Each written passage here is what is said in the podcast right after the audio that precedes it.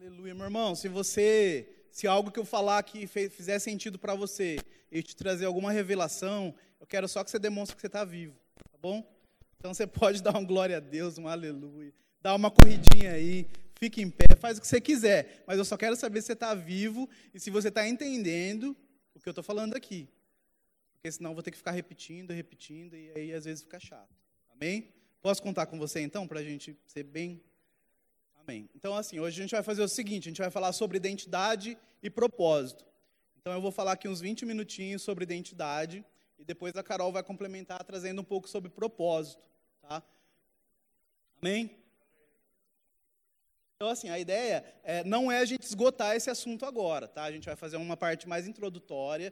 Muito provavelmente nos próximos sábados a gente vai continuar, ou quando a gente voltar ao presencial a gente continua, mas aí a gente vai informar você. Mas hoje a gente vai falar uma parte mais introdutória e vai ser mais rápido. Então vai ser mais mastigado o negócio. Se você ficar com alguma dúvida, procura a gente depois. Amém? Amém? E estão vivos? Gente, é o seguinte, a gente quer falar sobre identidade e propósito por quê? Ponto. Porque todos nós vivemos num mundo onde nós somos influenciados de certa forma. Quem concorda? A gente tem aí mídias sociais, a gente tem aí, a gente conversa com pessoas. Então existem pessoas que nos influenciam e pessoas que a, a quem nós influenciamos também. Certo? Então a gente precisa falar sobre identidade porque você precisa saber quem você é para que as outras pessoas não venham enfiar minhoca na sua cabeça. Sabe, meu irmão, e por que, que a gente tem que falar isso? Porque o que a gente tem visto hoje? A gente tem visto pessoas em depressão, a gente tem visto pessoas vivendo em ansiedade, a gente tem visto pessoas que não sabem mais quem são. Sabe, que já receberam tanta influência, mas tanta influência, principalmente nesses tempos que nós estamos vivendo, de tanta coisa é, virtual, de tantas mensagens, muitas vezes travestidas de mensagens boas, de mensagens evangélicas, mas que você sabe no seu coração que não são. Sabe, meu irmão, o que nós queremos resgatar hoje é um senso de identidade e de propósito. Quem é você? Vira para a pessoa do seu lado e pergunta: quem é você?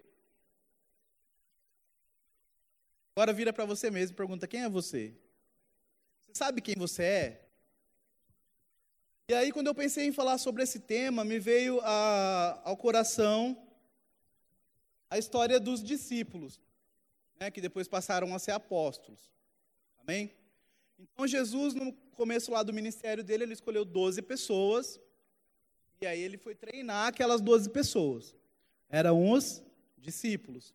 Quem sabe os, os nomes dos 12 discípulos? Sabe Moisés? Moisés sabe, está com cara de quem sabe. Não sabe?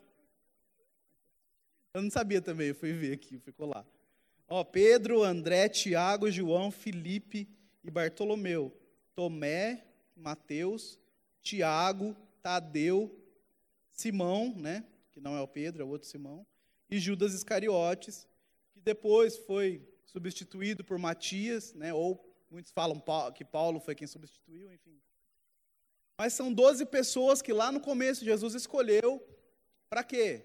Como a própria Bíblia diz, para estar com ele, para ensinar. Sabe o que, que eu aprendo na vida dessas 12 pessoas aqui?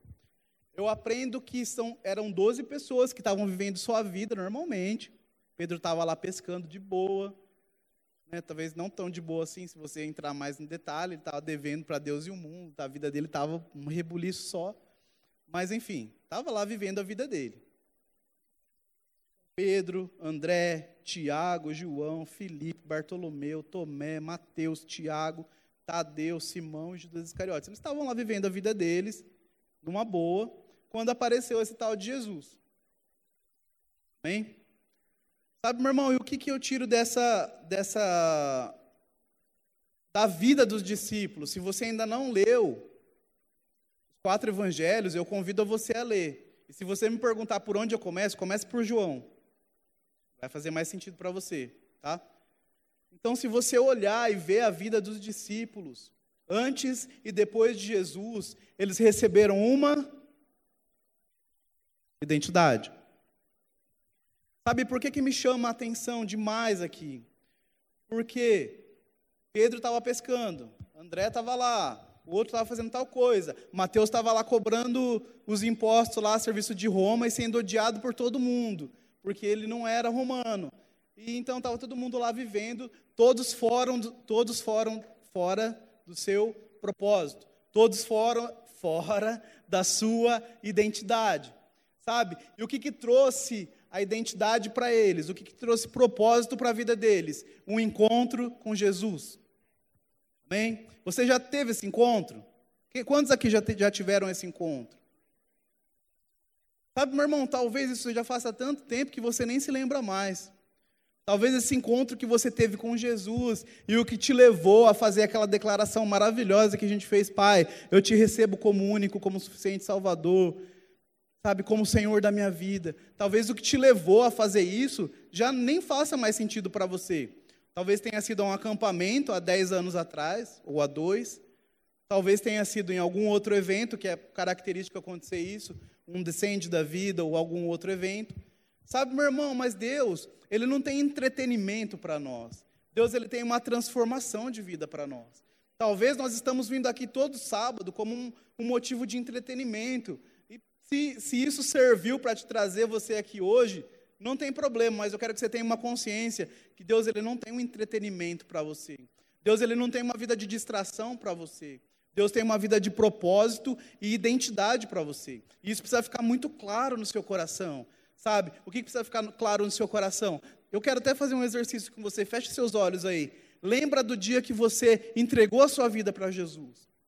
Lembra onde que foi, lembra quem estava junto com você, lembra quem que foi a pessoa que chamou você para vir aqui na frente, ou em qualquer outro lugar, claro. Sabe, lembra disso agora, traga isso à memória, traga isso ao seu coração. Isso com certeza vai te encher de esperança. Isso com certeza vai resgatar a sua identidade. Sabe, meu irmão, isso vai trazer uma consciência de filho para você. Um encontro com Jesus. Agora abre seus olhos. E eu tenho uma boa notícia para você. Sabe, esse encontro ele não está limitado só a esse dia, a esse lugar, há 10 anos atrás, há dois anos atrás, há uma semana atrás. Ou há 20 ou há 30 anos atrás, quem é da mais, antiga, mais antiga aí, é nós. Né, Lô? Sabe, tem um encontro com Jesus todo dia para você. Sabe, existe um, um encontro todo dia para você. Sabe, o que eu quero falar para você nessa noite, que o que vai trazer propósito na sua vida, o que vai trazer identidade na sua vida, identidade na sua vida, é um encontro com Jesus. Um encontro com Jesus que pode acontecer todo dia. Amém? Como aconteceu na vida dos discípulos. Quando, como aconteceu na vida de tantas pessoas. Sabe, existem pessoas, existiram pessoas que até mesmo tiveram um nome alterado, um nome trocado. Pedro não chamava Pedro, chamava Simão. Hein? Paulo não chamava Paulo, chamava Saulo.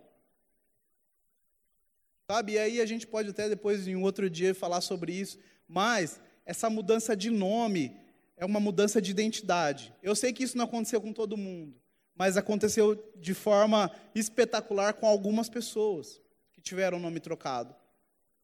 Sabe, meu irmão, então o que, que isso mostra para mim e para você? Que é importante que nós saibamos quem somos em Deus. Sabe, que, que esse assunto não mais confunda você. Que esse assunto não mais tire de você a convicção de filho. Sabe, eu quero falar um pouquinho com você, respondendo essa pergunta que você fez aí para você mesmo, para a pessoa do seu lado, quem é você? Mas eu queria é, começar falando quem você não é, quem eu não sou.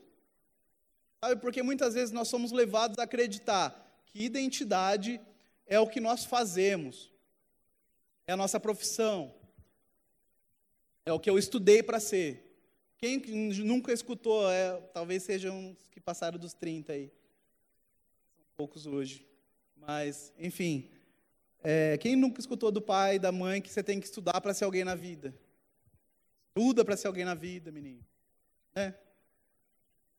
Ou de algum outro parente próximo. Estuda para ser alguém na vida. Sim, vai ser um engenheiro para você ficar rico. Sabe, meu irmão, a primeira coisa, o primeiro biscoito que eu quero quebrar essa noite aqui é que você não é o que você faz.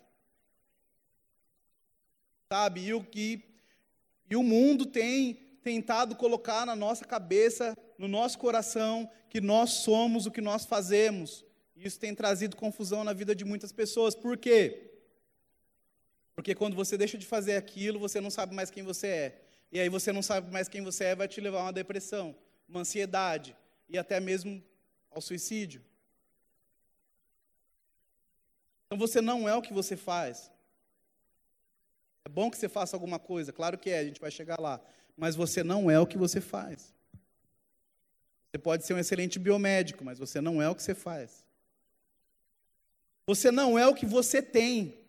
Sabe quantas pessoas acham que são aquilo que tem? Dinheiro, posses, ou que tem alguma coisa que seja muito apegada, que não seja nem dinheiro nem posse, que pode ser? Posição, poder. Quantas pessoas apegadas ao poder? Sabe, meu irmão, pessoas que acham que são aquilo que têm, aquilo que possuem, são pessoas infelizes. Sabe, porque na primeira crise, na primeiro, no primeiro vento forte que bate, já não sabe mais quem são, já não sabe para onde vão, já não sabe a quem recorrer, porque era tudo que ela, tudo o que ela, é, ela era, aquilo que ela tinha.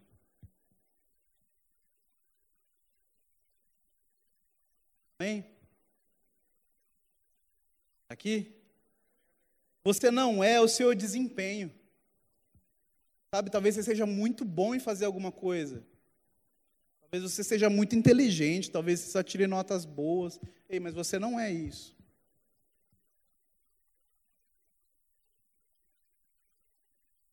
Porque quando alguma coisa der errada, vai te tirar do centro.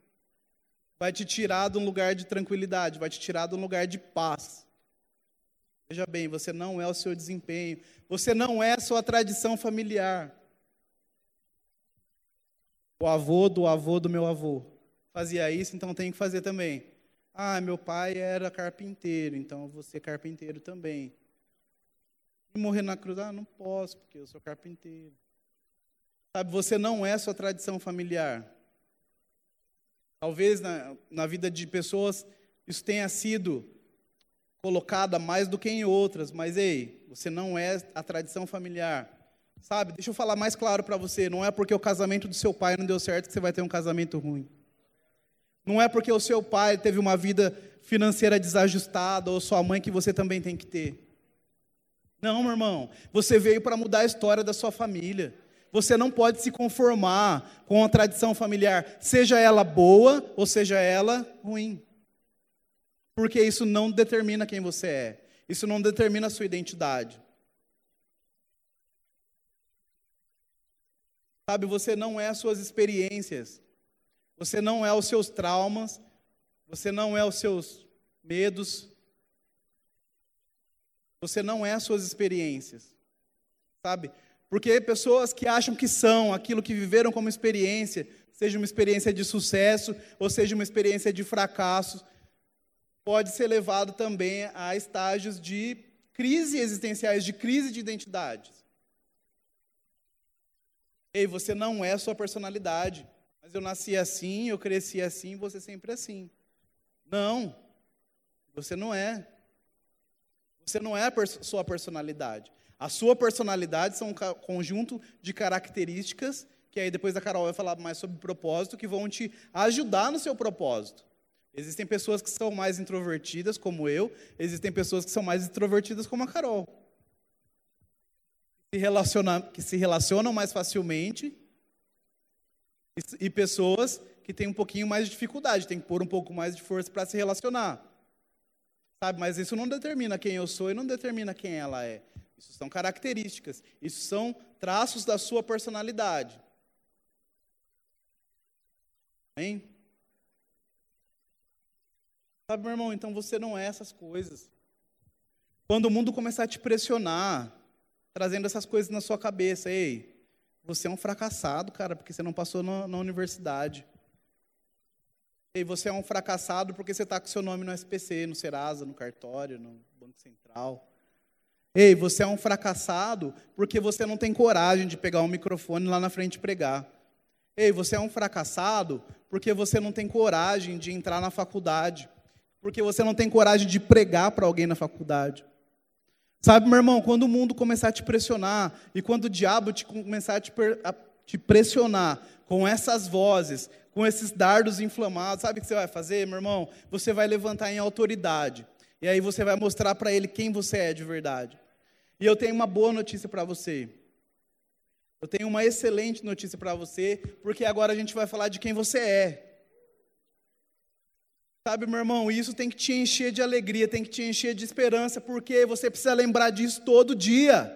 Porque essas vozes dizendo que você é um fracassado, que você é um endividado, que você não vai dar para nada, porque a sua família não presta, porque aconteceu isso com seu pai vai acontecer com você, porque isso aconteceu com sua família vai acontecer com você. Essas vozes vão se levantar todo dia para você.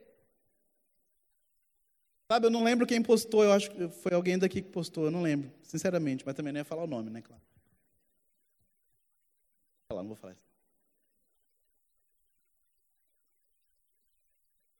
Sabe, meu irmão, você não é as pressões e você não é os pensamentos que o diabo coloca na sua cabeça. Então, o que você vai fazer? Pressiona de volta. Mostra para ele quem você é. Mostra para ele que você é um filho de Deus.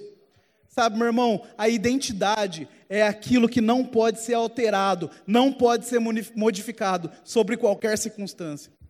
Sabe, se você tiver dinheiro e o dinheiro acabar, você continua sendo filho de Deus. E Ele vai restituir aquilo que você perdeu. Se você não passou no vestibular esse ano, o ano que vem Ele pode restituir para você isso. Sabe, se a sua família é um quebra-pau a hora que você chega em casa, Ele pode restituir isso para você. A sua esperança precisa estar nele. E o que está acontecendo hoje? A gente está com esperança nas pessoas, a gente está com esperança naquilo que nós temos, ou a gente está com esperança naquilo que nós fazemos e nós tornamos isso a nossa identidade. Sabe, meu irmão, então tenha na sua cabeça, tenha em mente, pressione de volta, mostrando que a sua identidade é uma identidade de filho de Deus. Você pode abrir a sua Bíblia comigo, por favor, em Romanos 8. Aleluia. Oh, obrigado, Pai, porque você nos fez filhos, Senhor. Filhos amados. Em nada nós temos falta, Pai, porque nós temos um bom Pai, um bom pastor que cuida de nós, em nome de Jesus. Obrigado, Senhor. Romanos 8. A vontade que dá é ler Romanos 8 inteiro, porque é maravilhoso. Depois lê na sua casa. Romanos 8, mas vamos pular lá para o 15, porque a Carol já está me olhando aqui e eu preciso passar para ela. Amém?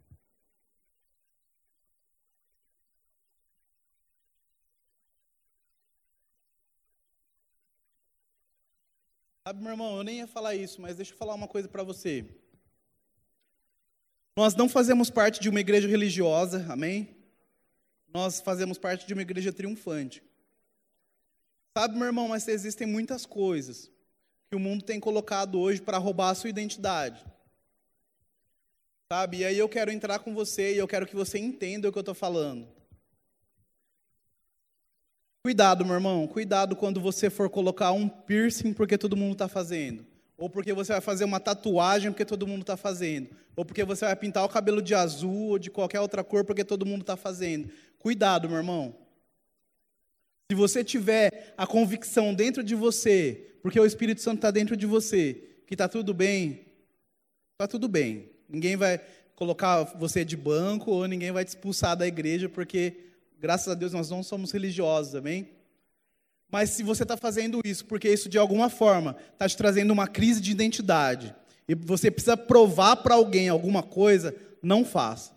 Se existe algum freio dentro de você para fazer uma tatuagem, para colocar algum piercing, para pintar o cabelo qualquer cor, não faça, meu irmão. Essas coisas são ladrões de identidade. Essas coisas querem roubar a convicção de quem você é. Amém? Deu para entender? Não estou falando que você vai para o inferno por causa disso. Não é isso. Eu estou falando que isso não pode roubar a convicção de quem você é. Não pode roubar o lugar de Deus na sua vida. Não pode roubar as suas prioridades. Amém? Vamos voltar aqui. Romanos 8,15. Porque o espírito que vocês receberam de Deus não torna vocês escravos e não faz com que tenham medo. Pelo contrário, o espírito torna vocês filhos de Deus. Amém? Quem é filho aqui? Tem algum filho de Deus aqui? Aleluia. Cadê? O Espírito, de Deus, o Espírito torna vocês filhos de Deus, e pelo poder do Espírito dizemos com fervor: Pai, meu Pai, ou Abba Pai, em algumas traduções. O Espírito de Deus, 16, se une com o nosso espírito para afirmar que somos filhos de Deus. Ei, você é filho de Deus. Ei, eu sou filho de Deus. Sabe, não é o que eu tenho, não é o que eu faço, não é o que as pessoas pensam de mim, mas é porque eu sei, eu tenho a convicção de quem eu sou filho de Deus. Sabe, é bom que você tenha uma boa reputação, é bom que as pessoas pensem bem de você, para que você, quando chegar a mensagem do Espírito Santo, seja recebida. É bom que você seja uma pessoa íntegra. O que, é, uma, que é integridade? É o que você faz quando ninguém está fazendo. É quando você tem a oportunidade de fazer a coisa errada e você faz a coisa certa. É bom que você tenha uma boa reputação e é bom que você seja íntegro. Mas, ei, é melhor ainda que você tenha consciência de que você é filho de Deus, meu irmão. Amém? Vamos prosseguir aqui. Então, nós somos filhos. A palavra de Deus diz em Romanos, agora a gente vai para o 17. Na verdade, aqui em 8,15 ele vai falar do espírito de adoção um espírito que nos trouxe dos reinos das trevas para o reino do Filho do amor de Deus, um espírito de adoção que clama Abba, Pai. Sabe, meu irmão, não tem desculpa. Eu e você somos filhos. E no 8:17 ele diz: "Nós somos seus filhos e por isso recebemos as bênçãos que ele guarda para o seu povo, e também receberemos com Cristo aquilo que Deus tem guardado para ele, porque se tomamos parte do sofrimento de Cristo, também tomaremos parte da sua glória. Em outra tradução, ele vai falar sobre sermos cordeiros com Cristo. Sabe, você ser irmãozinho de Jesus. Quem que é irmãozinho de Jesus aqui? Meu irmão, ele, ele nos chama de amigo, ele nos chama de irmão. Sabe, temos o mesmo pai, temos o mesmo DNA. Você nasceu da mesma árvore, meu irmão. Sabe, você precisa se alegrar com isso. Romanos 8,17, nós somos co-herdeiros com Cristo. Romanos 8,15, um espírito de adoção nos transformou em filhos. Sabe, isso tem que fazer parte da sua convicção. A sua fé tem que estar fundamentada nisso. Sabe, porque pela graça você foi salvo.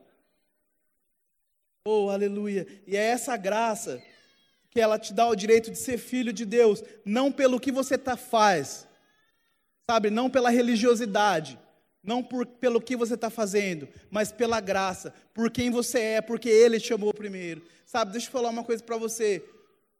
Se você já sofreu rejeição na sua vida de alguma forma, teve que perdoar e teve que liberar perdão. Ei, meu irmão, deixa eu falar para você uma coisa. Teve, tem um que, escolhe, que te escolheu, meu irmão. Tem um que deu a sua vida por você. Jesus, ele deu a vida dele por você, meu irmão.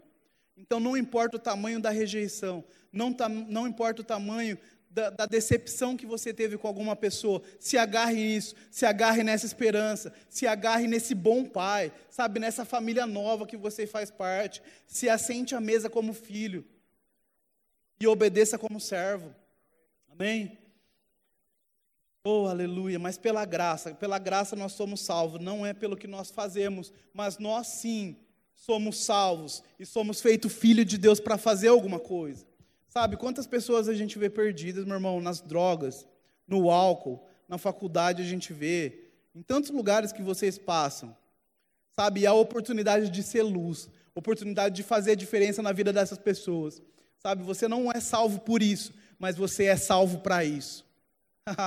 Você é salvo para desfrutar como filho, mas você é salvo para obedecer como servo. Obedecer o que, William? Obedecer o comando de Deus. Ei, leva a vida aos corações. Ei, o coração dele está morto, vai lá e ressuscita. Ei, leva a palavra, leva a palavra de evangelho, boas notícias, boas novas. Seja portador de boas notícias. Para de falar o que a TV fala. Para de falar o que a Globo fala. Para de falar o que a internet fala. Seja portador de boas notícias, meu irmão. Sabe, se tiver alguém com coronavírus, você sabe quem cura. Sabe, você não vai ser aquele que vai chegar, é, vai morrer mesmo, não tem jeito. Porque a UTI está lotada, eu vi na Rede Globo que a UTI está lotada. Sabe, meu irmão, seja aquele que vai levar a palavra de cura. Sabe, a pessoa está quebrada por causa dessa pandemia, de se fecha e abre aí. Você vai ser aquele que vai trazer a palavra de restituição na vida dela. Ei, eu conheço um Deus que pode restituir, que pode fazer prosperar em meio à crise, que pode fazer nova todas as coisas, que pode restaurar o tempo e que o tempo dele não é medido pelo nosso relógio. Amém? Você fica em pé no seu lugar. Sabe, meu irmão, deixa eu falar mais uma vez isso para você. Você não é o que você faz. Não é o que você faz que te justifica. Mas é aquilo que Deus falou quem você é. Sabe, descubra cada, cada vez mais o seu propósito. Descubra, descubra cada vez mais o que Deus quer de você. Ele não tem interesse em esconder os planos para você. Sabe? E aí você vai desfrutar dos processos e desfrutar de tudo aquilo que Deus tem para você. Amém? Feche seus olhos no seu lugar. Aleluia, Pai, em nome de Jesus eu declaro, Pai, livramento. Eu declaro, Pai, em nome de Jesus, pessoas livres de toda identidade roubada, Pai. Em nome de Jesus, tudo aquilo que o pecado tem roubado a identidade, Pai, dos meus irmãos. Eu declaro livre em nome de Jesus. E uma consciência de filho se levantando por dentro. Uma convicção de filho se levantando por dentro. Em nome de Jesus, Pai, toda a identidade roubada pelo pecado, por abuso, por traumas, em nome de Jesus sendo restituída. Identidade de filho sendo restituída. Identidade de filho sendo restituída em nome de Jesus. Em nome de Jesus. Em nome de Jesus. Que todas outras mentiras do diabo, tudo aquilo que tem roubado a fé, que tem roubado a convicção, que caia por terra em nome de Jesus. Obrigado, Pai. E por isso nós clamamos: Abba, Pai. Oh, aleluia. Obrigado, Senhor. Aleluia. Estava quase falando para você continuar. Ah, vem me acelerar agora não. Eu falei para ele que eu queria ser primeiro, né? Mas eu falei, deixa ele, que depois ele vai falar, você demorou, eu tive que correr na minha parte. Aí vai primeiro. Certo, gente? Pode sentar. A gente vai continuar. E eu queria que você abrisse a sua Bíblia, lá em Isaías 26, 3. Isaías 26, 3. O versículo fala assim: Tu, Senhor, conservarás em perfeita paz. Fala comigo, perfeita paz. Nossa, gente. É paz, é perfeição. Vai, perfeita paz. Aquele, repete, cujo propósito é firme, porque ele confia em ti. Então ele é uma promessa que Deus ele vai nos guardar em perfeita paz quando o nosso propósito for firme nele, ok? Então a gente vai falar agora sobre propósito. O William falou sobre, um pouco sobre identidade. Tinha muito mais coisa, né, para a gente abordar por conta do tempo não deu, mas a gente precisa que vocês entendam que tudo é ligado, né? Uma coisa é ligada na outra, identidade e propósito, porque quando você descobre a sua identidade, naturalmente você fica sabendo que você tem um propósito. Amém? Todo mundo aqui tem propósito? Se você não falou amém, quer dizer que talvez você tenha dúvidas de qual é o seu propósito, mas eu posso te falar, se você tiver dúvida de qual é o seu propósito, tudo bem. É algo que a gente vai ajudar você a encontrar, a responder. Mas se você tiver dúvida de se eu tenho propósito ou não, está errado. Todo mundo tem um propósito. Você foi criado para algo, Deus te criou pra, por algum motivo, amém? Então você tem que crer, ó, eu tenho um propósito. Alguns conhecem o seu propósito, outros não, mas todo mundo tem. Amém? Ficou claro isso? Amém? E aí a pergunta que ronda a nossa cabeça é: quando você sabe que você tem um propósito, mas você não sabe qual é o seu propósito, você se, já pegou se questionando se o que você faz hoje tem a ver com o seu propósito? Quem já fez esse questionamento? Tipo assim, Deus, o que eu estou fazendo hoje, será que tem a ver mesmo? Será que o que eu estou fazendo hoje está me levando para o meu propósito ou está me levando para longe do meu propósito? Né? Se você ainda não se fez essa pergunta, se faça essa pergunta e busque uma resposta. Né? É, eu li uma vez que o propósito ele é como uma montanha que você tem que subir. Né? O propósito está lá, a montanha, você está vendo, mas existem níveis que você precisa subir para você alcançar o seu propósito.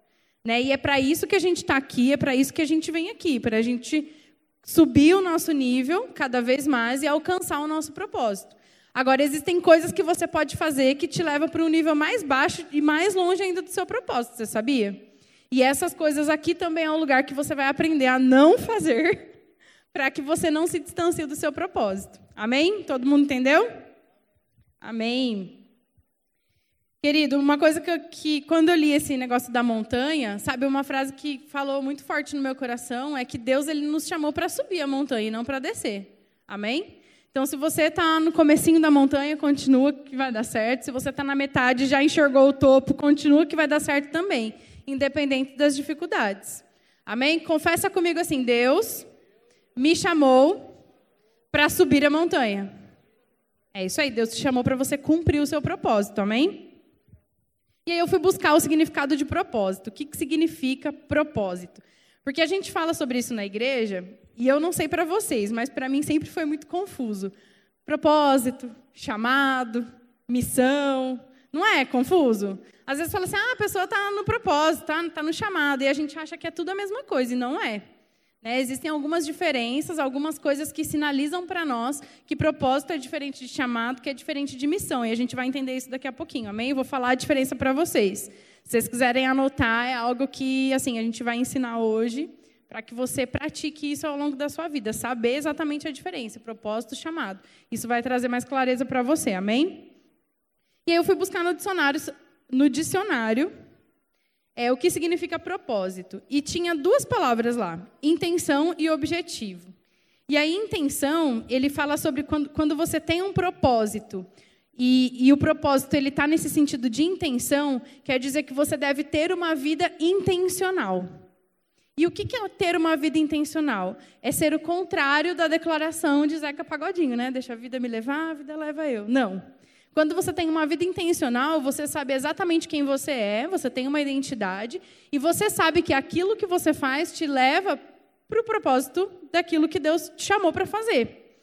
Né? Então, quando você tem uma vida intencional, as suas ações, os seus pensamentos, as suas convicções, todas elas são por algum motivo. É, é, caso pensado, sabe aquela coisa assim? Eu fiz intencionalmente alguma coisa, quer dizer que eu planejei, que eu pensei, que eu analisei as hipóteses. Então, ter uma vida intencional não é simplesmente deixar o barco ir para onde o vento soprar. Não, vida intencional é eu fiz isso por causa disso, porque eu quero chegar nisso. Sabe, é tudo que você for fazer, todas as decisões, ações que você for tomar, ter uma intenção por trás. Sabe, eu não quero é, que você saia daqui é, com uma ideia errada sobre vida intencional. Fazer alguma coisa errada por intenção. Não, eu tive a intenção mesmo de fazer isso. Não. Não é isso, é alguma coisa errada, né? Mas ter a vida intencional alinhada com a palavra de Deus, tomando a decisão certa baseada naquilo que Deus está ensinando para você. Amém? Então é, é, você fazer o bem com intenção, não o mal com intenção. Amém? É, aí a segunda palavrinha que estava definindo propósito no dicionário é objetivo e finalidade. Quando você tem um propósito, você sabe qual que é o objetivo, você sabe qual que é a finalidade daquilo. Né? Se Deus ainda não te mostrou, aí é subir a montanha, né, gente? Que a gente só consegue enxergar a totalidade do plano de Deus para a nossa vida quando a gente chega lá na montanha. E até tem uma frase aqui, que eu li uma vez, que é do Tiago Brunet, algumas frases, né?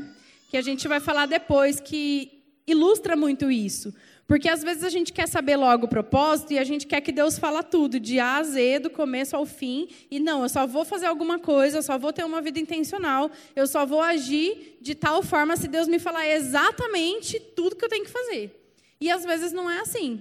Sabe, nada impede de Deus tratar isso pessoalmente com você, no sentido de, olha, Pablo, Deus já te mostrou do começo ao fim qual é o propósito dele para sua vida. Se Deus tratou assim com você, amém. Mas a regra geral e a maioria das pessoas, ela vai enxergando o propósito conforme ela vai caminhando. Então você não enxerga o topo da montanha quando você está lá embaixo. Dificilmente, a não ser que Deus te dê uma visão, algo muito assim.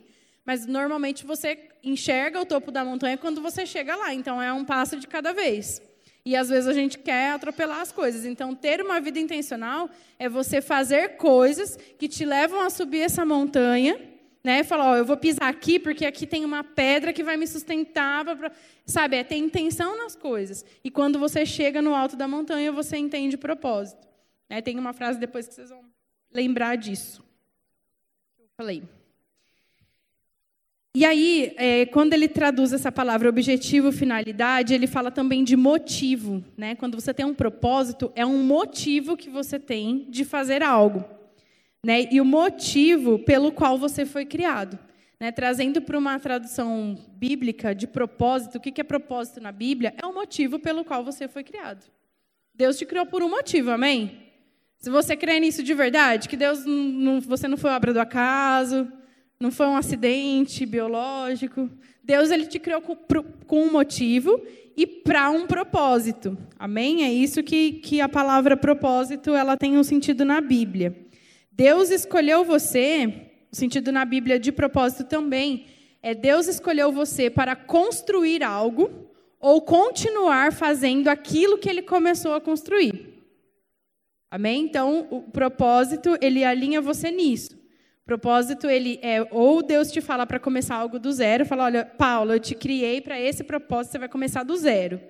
E aí ele fala para Joyce, Joyce, eu te criei para esse propósito, para você continuar algo que já está sendo feito. Tá? Então isso é, é, aí a gente entra em chamado, aí tem a ver com chamado. Amém? Mas o propósito todo mundo tem e é algo que Deus ele te criou com esse propósito. Amém? Todo mundo entendeu? Tudo certo?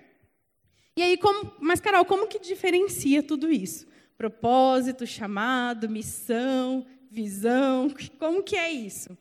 Então pega essa, ó. Propósito, lembra que eu falei para vocês que é o motivo pelo qual Deus te criou?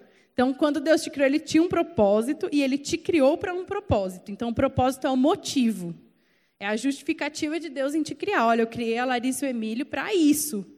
É por causa disso. Então, é o motivo. Amém? Visão é o tanto do propósito que você já enxergou.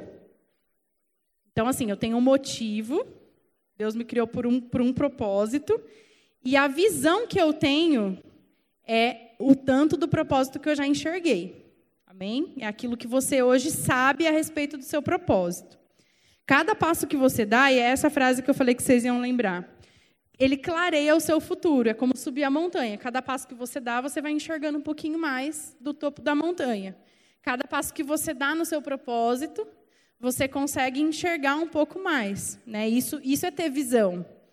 As luzes, talvez, na, na nossa vida, elas não vão estar todas acesas para a gente ter um caminho e, olha, eu estou enxergando lá na frente. Não, ao passo que você vai andando, as luzes vão se acendendo, as coisas vão ficando claras e Deus vai te levando a cumprir o seu propósito. Amém? Isso é visão. Chamado é quando Deus te chama para fazer algo que ele já estava fazendo. Propósito é o motivo para o qual você foi criado. E o chamado é quando Deus te chama para ajudar ele em algo que ele já estava fazendo. Amém? Por isso que a gente fala, o chamado de todo crente é anunciar o evangelho, porque isso Deus já estava fazendo e a gente continua fazendo.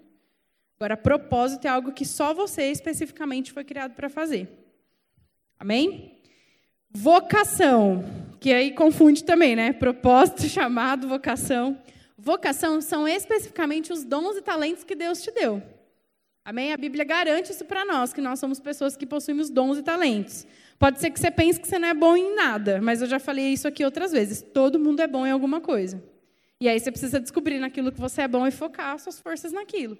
Porque talvez isso é o que te leve mais perto do seu propósito e te leve a cumprir o seu chamado. Amém? Missão. Também confunde, né? Propósito, chamado, missão de vida. Todo mundo fala tudo misturado, né? A missão é a parte do propósito que você está agora. Então, por exemplo, existe uma guerra e aí os fuzileiros têm uma missão que é atingir um, um X lugar. É uma parte da guerra. A missão. É uma parte ali daquilo que eles vão fazer. Então, a missão é uma parte do propósito que você está agora. E aí, nessa parte é onde você analisa duas coisas. É, analisa não, é a parte que você faz duas coisas, que você planeja e que você vê os recursos que você tem. Então, às vezes, você fala assim: ah, mas para realizar meu propósito, eu tenho que. Às vezes, propósito é algo grande demais, e dentro do propósito existem várias missões que você tem que cumprir. E a gente fala muito aqui é, sobre processos, sobre estações, sobre você saber viver o tempo do agora e aproveitar, porque tudo aquilo que você está vivendo agora vai ser importante para o seu propósito lá na frente. Né? E aí, assim, é aquela pergunta que eu fiz no começo, né? É, às vezes você não enxerga o caminho todo, mas conforme você vai dando passos, você vai crescendo no seu propósito. E é disso que ele está falando aqui, de missões. conforme você vai cumprindo a missão, você vai adquirindo mais corpo, mais conhecimento, mais sabedoria para você ficar cada vez mais alinhado com o seu propósito. É como um jogo de videogame, sabe? Quem joga GTA aqui, gente? GTA, ergue a mão. Quem não joga, eu vou chamar vocês para ir lá em casa jogar. Mentira. Eu não jogo mais, mas já joguei muito. O GTA é assim, ele, você está lá no jogo de boa, é um jogo de, de cidade, você está dirigindo lá o carro, trombando em todo mundo, atropelando as pessoas. Não é muito legal, né? Não é um jogo muito crente. Mas assim, relaxa, entendeu? É legal, diverte. E você está lá de boas, aí aparece uma missão para você fazer. Que é tipo, seguir um caminhão, roubar uma carga, fazer alguma coisa ilegal, entendeu? É, eu vou parar, porque corta essa parte. E aí, quando você conclui a missão, é uma missão, é uma parte do jogo. Você está lá de boa na cidade, te chama para uma missão, você aceita a missão e vai cumprir. Aí ele te dá uma classificação, bronze, prata e ouro, né? Com quantos por cento? Aí ele analisa tempo, suas habilidades, é, se você fez tudo certinho, né? Se você dirigiu certinho, enfim. Ele te dá várias classificações. Né? Isso é missão, tá lá, missão cumprida, missão concluída. Ele aparece. Ou quando você fracassa, ele dá missão fracassada. Então a missão é uma parte do propósito, é uma parte do jogo, é uma parte do game. A missão não é aqui o seu final. Não é o, a, a, o ponto final, o ponto de chegada. Isso é o propósito, é o motivo. Mas a, a missão, ela é uma parte do propósito. Todo mundo entendeu, né? Missão, acho que foi o que vocês mais entenderam. E aí, dentro disso, tem os processos. Como que funciona o processo? O processo é a maneira que Deus vai usar para te preparar, te dando ferramentas. Então, lembra que eu falei assim que às vezes a gente se questiona se, ah, será que o que eu estou fazendo hoje é alinhado com o meu propósito? Ou será que o que eu faço hoje está é, tá me levando mais perto do meu propósito? Saiba, querido, que nada do que você faz é em vão, é perdido. Tudo é experiência, tudo é conhecimento. E se talvez você não tenha a ideia total do seu propósito hoje, do motivo pelo qual Deus te criou, saiba que os processos eles vão te trazer ferramentas para você crescer nisso. Então, espera aí, tenha paciência, não fique ansioso, não fique com pressa das coisas acontecerem, de Deus te fala logo, nossa, mas Deus me fala logo o que, que é. Não, viva o processo. Sabe, viva a estação, viva cada coisa no seu tempo. Tenha paciência. Sabe, eu e o William, nós estamos na, na liderança do Dipper hoje, e a gente sabe que existe um propósito de Deus para as nossas vidas nessa área de, de pastorear pessoas e tudo mais, mas hoje a gente está aqui cumprindo um processo. A gente não tem pressa de saber, Deus, aonde o Senhor vai me levar, ou o que vai acontecer da nossa vida daqui 30 anos, daqui 20 anos, daqui 10 anos. A gente não tem pressa sabe? Porque a gente entende que essa é estação que a gente está vivendo agora. E esse processo que a gente está vivendo agora é que está trazendo ferramentas que vão ser importantes para a gente cumprir o propósito lá no final. Sabe, a montanha, quando você começa, você está animadão, né? Tá, uh, vamos subir, vai dar. Eu acho que chega um ponto que você fala, estou cansado, preciso parar, descansar sabe? E, e, o final você precisa de um pouco mais de resistência, um pouco mais de ferramentas. Então, por mais bobo que pareça aquilo que você faz hoje, saiba que é um processo que está te levando, é, te trazendo ferramentas e está te levando para o seu propósito. Amém? Fique em pé comigo.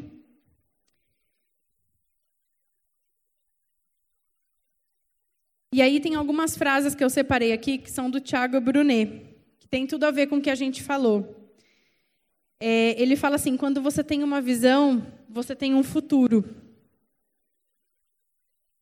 Quando você tem uma missão, você é produtivo e não ocupado. Essa doeu um pouquinho.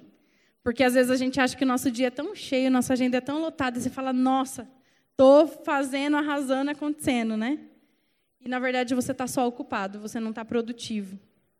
E isso é um grande ladrão de tempo e de, de ferramentas que Deus precisa colocar na nossa vida para alcançar o propósito.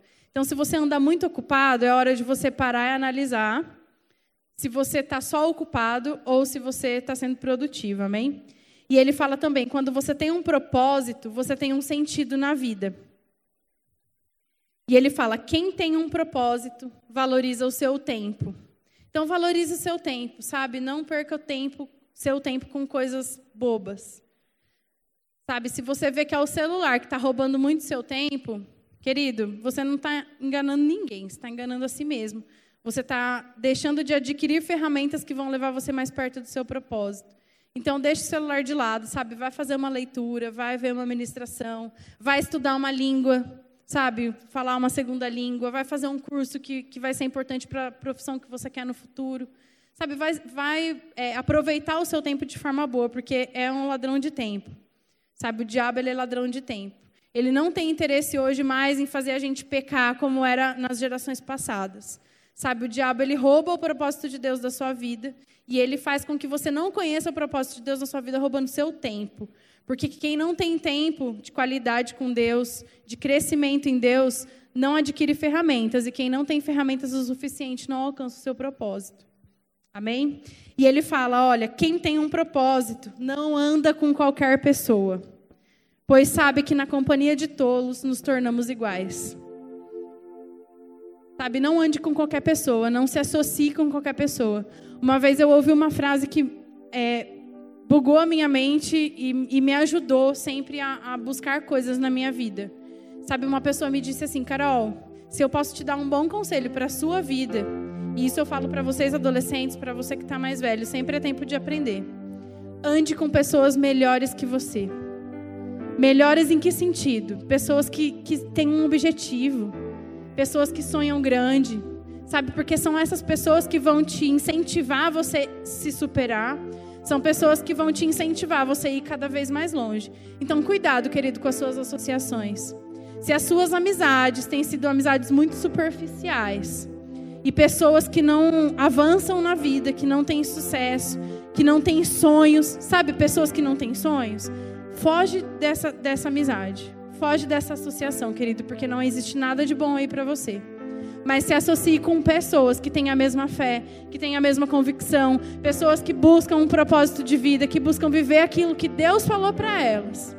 Sabe, pessoas que têm identidade, querido. Sabe, não se associe com pessoas que o mundo manipula, pessoas com quem, com quem o mundo brinca. Sabe, pessoa de tendência, pessoa que vai para onde o vento leva. Foge disso, querido. Foge dessas associações se associe com pessoas que realmente sabem quem são em Deus. Porque isso vai te ajudar a alcançar o seu propósito. E a gente fala sobre propósito e não é só propósito na igreja, chamado ministerial, não é isso. Sabe, mas se associe com pessoas que querem fazer uma faculdade, pessoas que têm um bom emprego, que querem buscar isso, sabe? Porque isso vai fazer com que você também avance e busque coisas para você. Amém? A nossa vida ela precisa estar alinhada em todas as áreas.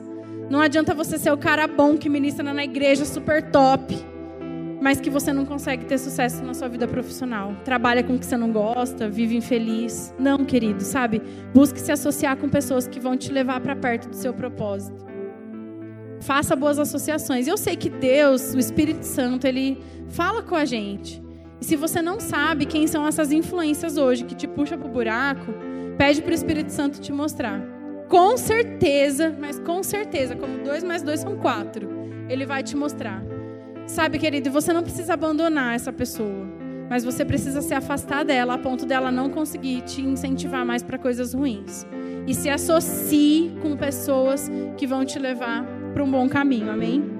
Ele fala também: quem tem propósito não se ofende, pois sabe exatamente quem é identidade que o William falou. Quando você sabe exatamente quem você é, você não se ofende com nada. Sabe, a correção chega, a orientação chega e você não fica ofendido, porque você sabe quem você é. E você sabe que você está num lugar aqui, que você está sendo cuidado, querido. Então, se você um dia precisar de alguma orientação em alguma área da sua vida, não hesite em nos procurar. Nós estamos aqui para isso para te influenciar, para te associar com pessoas que vão, com certeza, fazer com que você tenha mais sucesso na sua vida, em todas as áreas. Amém?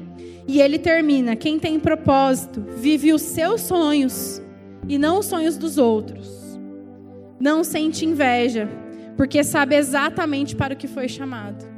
Sabe, não olhe para os sonhos dos outros e pense: poxa, ele sonha tão grande, ele alcançou, mas isso não é para mim.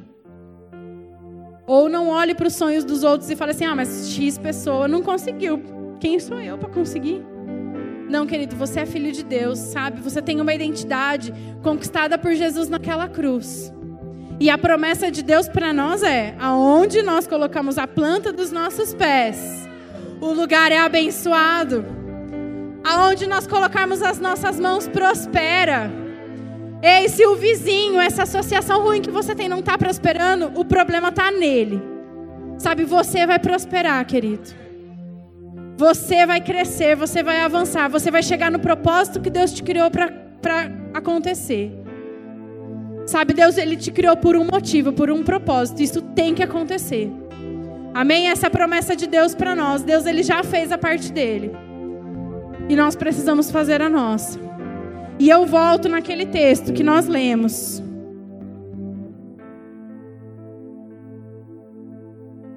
Em Isaías 26, 3: Tu, Senhor, conservarás em perfeita paz aquele cujo propósito é firme. Ei, querido, quando você tem um propósito, você sabe com firmeza quem você é. E quando os seus passos são firmes, a promessa é que Deus ele vai te guardar em perfeita paz. Ei, não existe nada que pode te abalar. Sabe, essa música a gente nem combinou. E ela fala: Eu vou construir minha vida em ti. Tu és o meu fundamento. Quando você tem um bom fundamento, querido, quando você tem um bom propósito de vida, uma boa base, boas ferramentas, quando você tem visão, quando você tem uma missão, nada pode te abalar.